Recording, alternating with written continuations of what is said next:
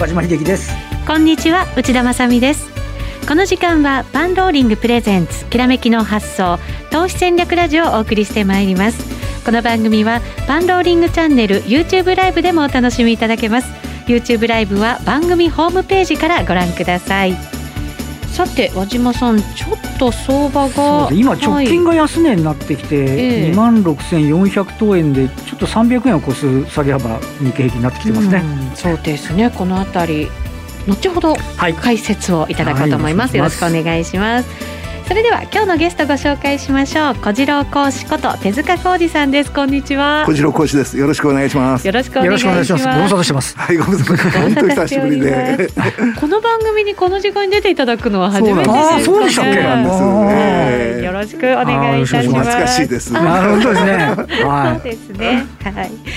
さて小次郎講師にお話を伺う前に、お知らせをいくつか。はいえー、ついに予約開始となりましたラリー・ウィリアムズのフォーキャスト2021日本語版。早期割引は今週金曜日までとなりました。2021年株式通貨商品債券市場は一体どんな展開になるのか。フォーキャストを手にした方のみがラリー・ウィリアムズの予測を知ることができます。今がお得です。ぜひ番組ホームページからお求めください。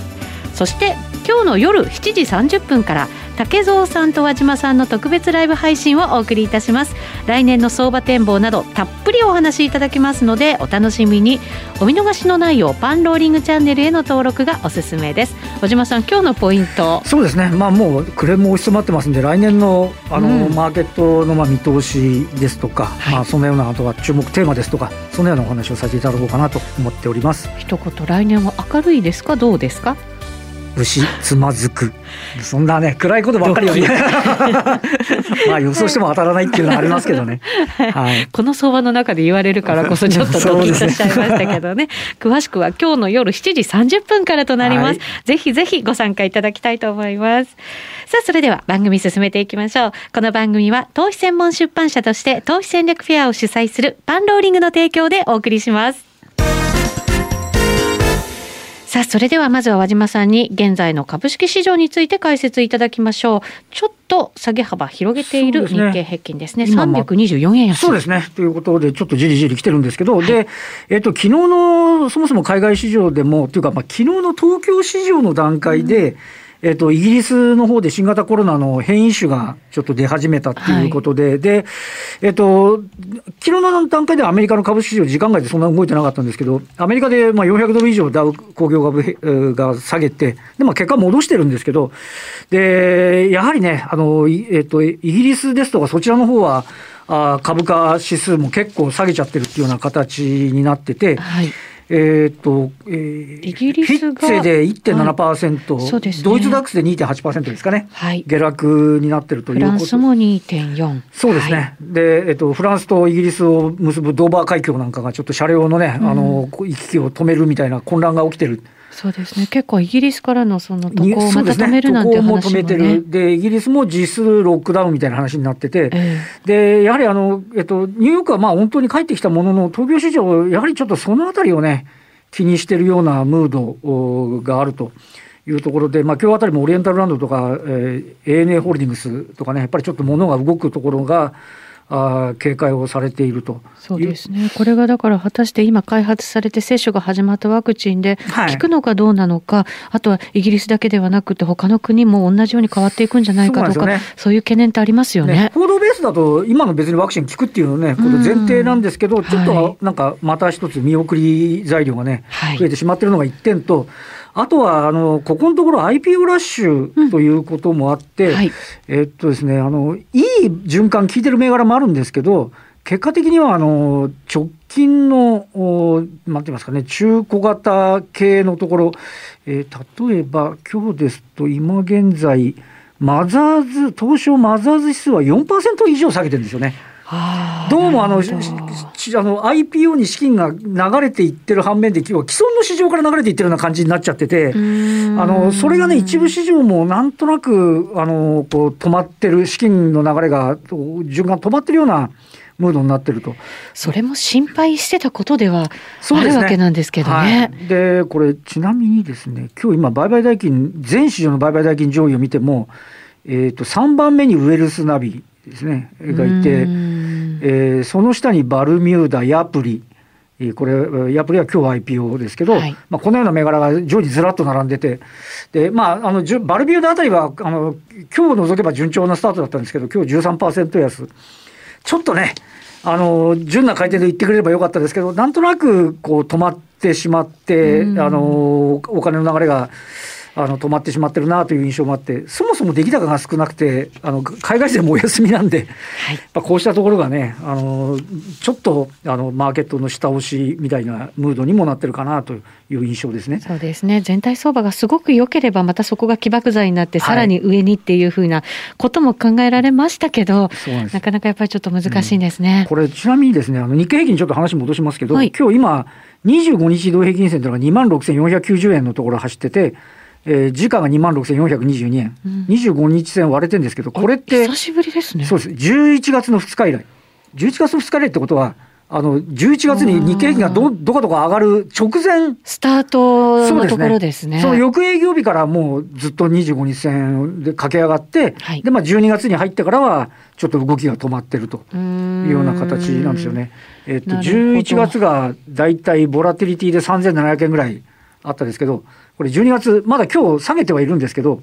えー、12月に入っては600円弱ぐらいしか動いてませんからね、はい、上下。そうですね、ここはだからその11月の頭のところみたいに、翌日ぐらいから切り返してみたいな感じになってくれるといいんですけど、ね、まあ、やっぱりあの11月の原動力がなっていっても、外国人投資家の3兆1000億の買い越しっていうのがありましたからね、はい、それがパッたりちょっと止まってるっていうのがあるので。これでも今もうクリスマス休暇に入るわけじゃないですか、ねはい、だから入っちゃってますね入っちゃってますよね。それで止まってる、決して売りに回ってるわけじゃない。ということを考えると休み明け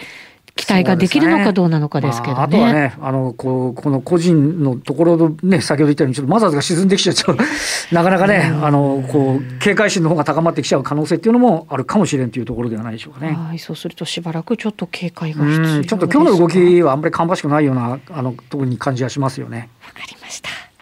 えこの後今日のゲスト、小次郎講師にじっくりお話を伺います。はい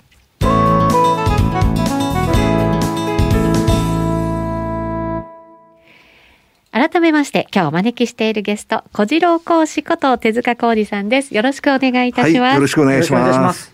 えー、小次郎講師いつものようにとっても綺麗な、えー、資料を資料がしっかり作って、ね、そうなんですよ、ね、あのチャート分析を私はやってるんで、はい、このラジオでねチャート分析をやるっていうのは大変ですね、うん、えー、視聴者の方に伝わりづら い。伝わりづらいんですけど、はい、やっぱりだからこそね、えー、しっかりとやらなきゃいけないというふうに思っております。ありがとうございます。はい、ですのでパソコン見られる方はぜひね、うん、YouTube ライブ同時に見ていただいてですね、はい、あのチャートも見ながら理解深めていただければと思います。では、よろしくお願いいたします。じゃあもうチャートが出てると思っていいですかね。3ページにですね、はい、2020年の日経225の冷やしチャートっていうのがね、はい、えー、テキストの3ページに出ておりますね。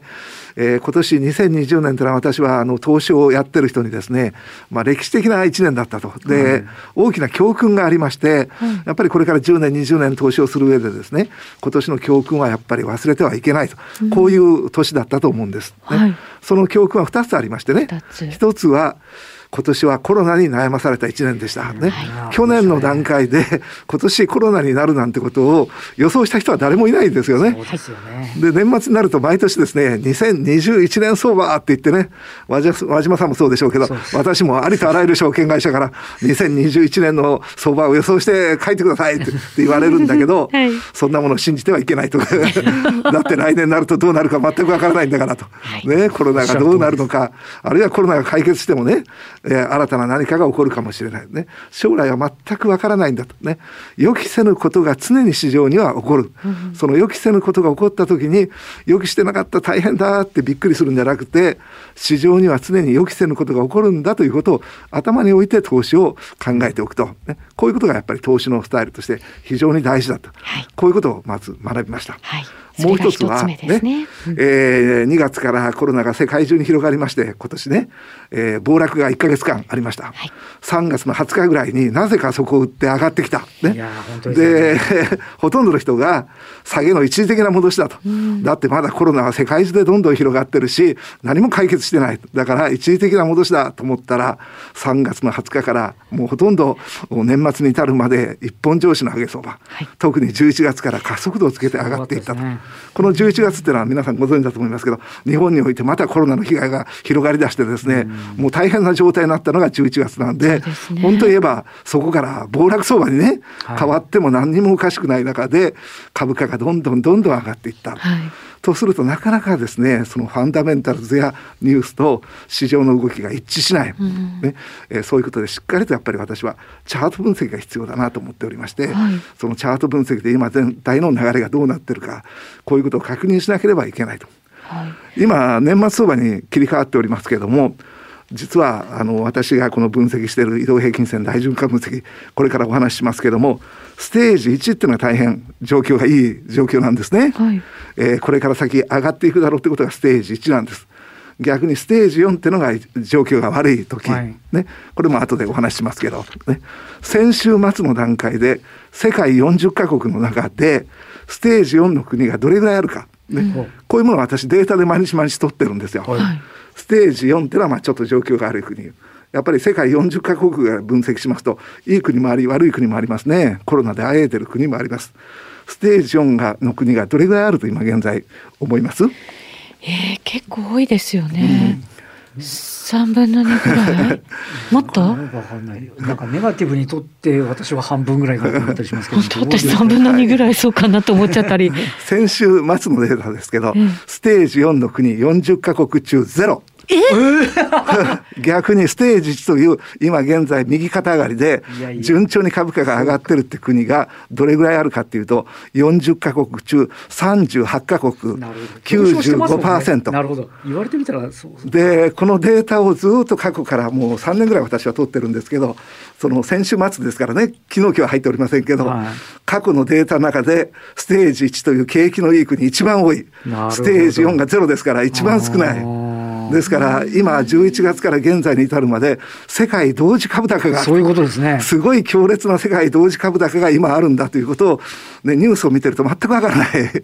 ね、もういつ暴落が来てもおかしくないという感じがしますけど世界同時株高ものすごい勢いの株高こういった中に今現在世界はあるんだということをやっぱりチャート分析をしたら分かってくるんですね。なるほど。そういったことをちょっと考えたり経験則で考えたりしたら、予測がつかないこともチャート分析だったから、うん、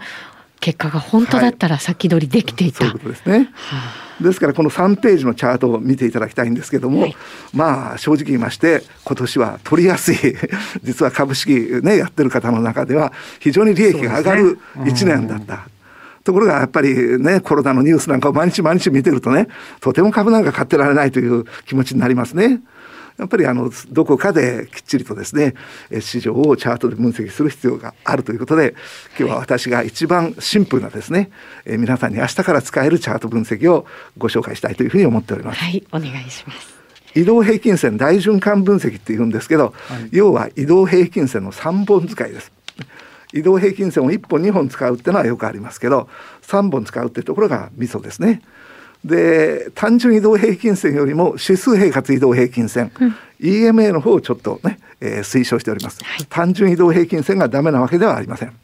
でパラメーターも52040短期が5日移動平均線中期が20日移動平均線長期が40日移動平均線、はい、こういったものを推奨しております、うん、で今日勉強していきますけど中期と長期の間を色を塗ってですね帯と呼んでおります、うん、水色とか黄色とか。そうですね、はい、でパンローリングさんのカスタムチャートというですね、うん、まあ素晴らしいアプリがあるんですけどそのねカスタムチャートの中に移動平均線大循環分析が導入されまして、えー、皆さんカスタムチャートを使って移動平均線大循環分析が使えるようになりましたはい。そのカスタムチャートでも初期設定が短期が5日、中期が20日、はい、長期が40日ということで、はい、こちらじゃあ変更更しない方がいいっていうことね、まあ、基本的には変更する必要ないですね。変更しようと思ったらいろいろ検証しなきゃいけなくて 面倒くさいですからね。これはもうあの小次郎講師が検証してくださった数字ですもんね。はい。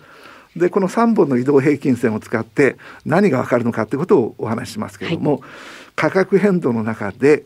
エッジがある局面。これを教えてくれるのがその3本の移動平均線ということなんですけども。エッジっていうのは何ですか？エッジという言葉ね、はい、もう世界の投資教育の中ではもう小学校で習うような話なんですけど日本人はまあエッジということがなかなかねえー、分からない方が多い、はい、やっぱり投資教育の遅れってものをもう常日頃から感じるんですけども、はいエッジってのは何かっていうとこれから先株が上がるか下がるかっていうのは基本的にヒフティヒフティなんです、ね、うん、よくあのこの株は間違いなく来年には いくらまで上がるとかね。いくらまで下がるとかいうような話がありますけど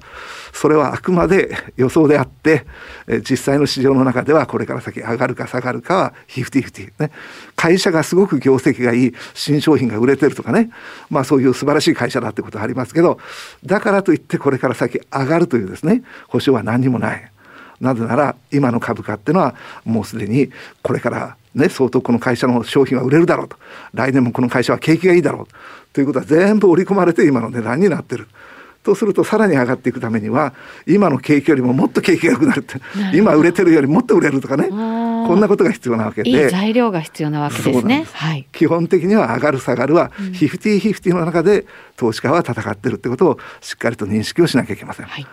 ただ機械で決めてるんじゃないんでね人間がやってることですから、うん、そのフィフティフィフティのバランスが崩れるんですよ、うん、だから私は時に60%上がる可能性が強くなります。時に60%下がる可能性が強くなります、うん、こういうところが出てきます。なるほど。材料だったり投資家心理だったりと。こういったものをエッジというふうに呼んでるんですね、はい。だからそのエッジエッジ、まあ、有利な局面というのはまあファンダメンタルでやってる方も全ての方が求めてますけど実は100%がないってことは皆さんご存知ですけど。なんか9割ぐらいはあるんじゃないのと、ね、9割ぐらい間違いないとかいうところがあるというふうに思われてると思うんだけどそれが実は私は大きな落とし穴だと思ってましてね、せいぜい6割。場合によっちゃ7割があるかなっていうぐらいで8割9割はない。8割9割はないんだというところで投資をしてるか8割9割がある。自分が買ってる株はこれから先8割9割は上がるんだと思うと下がっててもこれは一時的な下げだと。最後に上がってくるんだから持ってこうと思うところがやっぱり失敗につながるんですね。6割7割と思うと相当外れるよと。相当外れるんですけど10回のうち6回7回勝つっていうねゲームを想定してもらったらこれものすごく有利なもので最終的には勝てるってことが分かる、当たり外れの中で確率的に最終的に勝っていくっていうのがエッジという考え方で、そのエッジがある局面を簡単に浮き彫りにできる、はい、上から短期中期長期という移動平均線の並び順。3本が右肩上がりっていうのが一つの条件ですね。はい、逆に言いますと売りにエッジがあるのは下から短期中期長期。3本の移動平均線が右肩下がり、うん、とすると6ページの図にね先ほどの日経225のチャートね、えー、これにエッジがあるところを私が丸つけておりますけどまあ、今年の3月2月3月の下げ相場も実は売りで取れてる。で、えー、3月以降の上げ相場も買いで取れてる。今年は非常に取りやすい1年だったと。こういうことが分かるわけですね。なるほど。トレンドが出ているところというふうに理解してもいいかもしれないですね。はい、そうですね、はい。えー、2020年ね、えー、個別株でミクシィの、ね、チャートも用意しましたけども、はい、えー、これも、ね、非常に取りやすい1年だった、えー、下げ相場も取れ上げ相場も取れるということです。でこうやってエッジをね簡単に見つけられるという話をしましたけども、はい、大循環分析というちょっと大げさな名前がついてるでしょ？これなぜ大循環分析という大げさな名前がついてるかというと移動平均線の3つの並び順、ね、はい、短期中期長期とかいう並び順ですけどこれ全部で6種類あります。うん、えー、中短長とかね長中短とかね。なるほど。はいこれを私がね、ステージ1、ステージ2、ステージ3という名前を付けておりますんで、ぜひテキストの9ページにね、図がありますから、この9ページの図を頭に置いてもらって、3つの移動平均線の並び順がどうなったら、これはステージ1だとか、これはステージ3だとか、こういうものを見分けがつくようにしてほしいっていうのがまず第一歩なんですよ。そうか、自分がどこにいるのかをしっかり把握するってことですね。はい。はい、で、これを知ることがですね、投資家にとってものすごいアドバンテージなんです。ものすごいアドバンテージになるんでこのことを知らない人は残念です。非常に、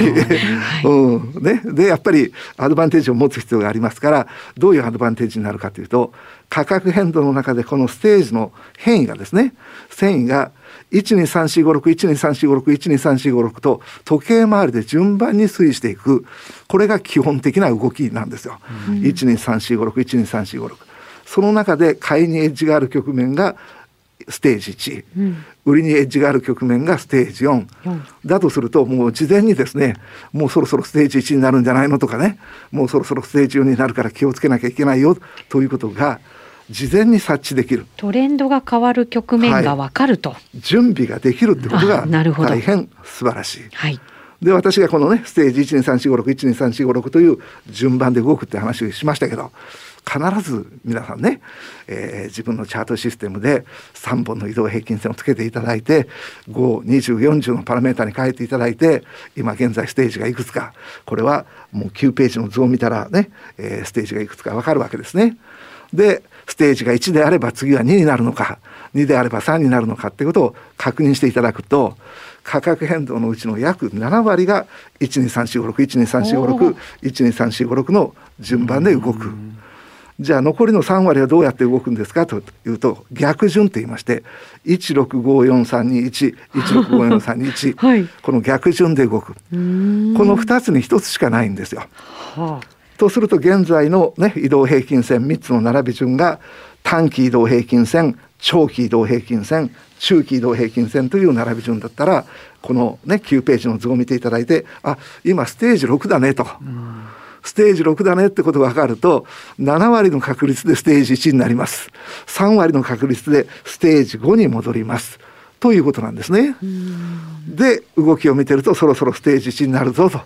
じゃあここのところで買いを仕込んでいこうかというようなことが準備ができる。はい、ということで12ページにまとめが書いてありますけどね、はい、ちょっとまとめの話をさせてもらいます。ね、移動平均線大循環分析の重要な性質としましてまず線の並び順をステージと呼びますけど基本的に巡行時計回りのことです。時計回りで 1, 1段階ずつ動きます。1から3に行ったり2から4に行ったり飛ぶことはありません。123456123456という順番で推移します。2番目として一時的に反対方向に逆行することもあります、ね、動きは巡行か逆行かそれ以外はない。巡行が約7割逆行が約3割、うん。逆行の場合も1段階ずつ推移していきます。うんはい、で逆行ってのはあくまで一時的な話であって、はい、最終的には巡行に戻っていくってことですね。うん、この性質を利用してトレードを有利に進めていく、ね、これが一番のポイントのことになります。でここら辺までのことはもうほとんどの方が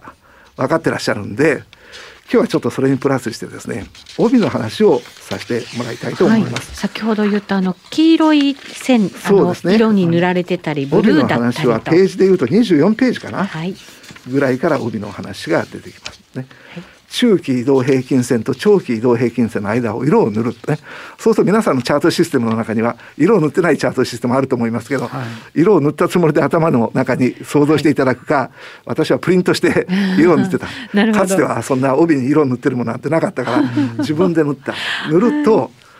めちゃめちゃ分かりやすい。で帯に色を塗った瞬間に私は移動平均線大循環分析が完成したなというような感じがしてましてね。やっぱり視覚で見るって大事なんですね。そうなんです。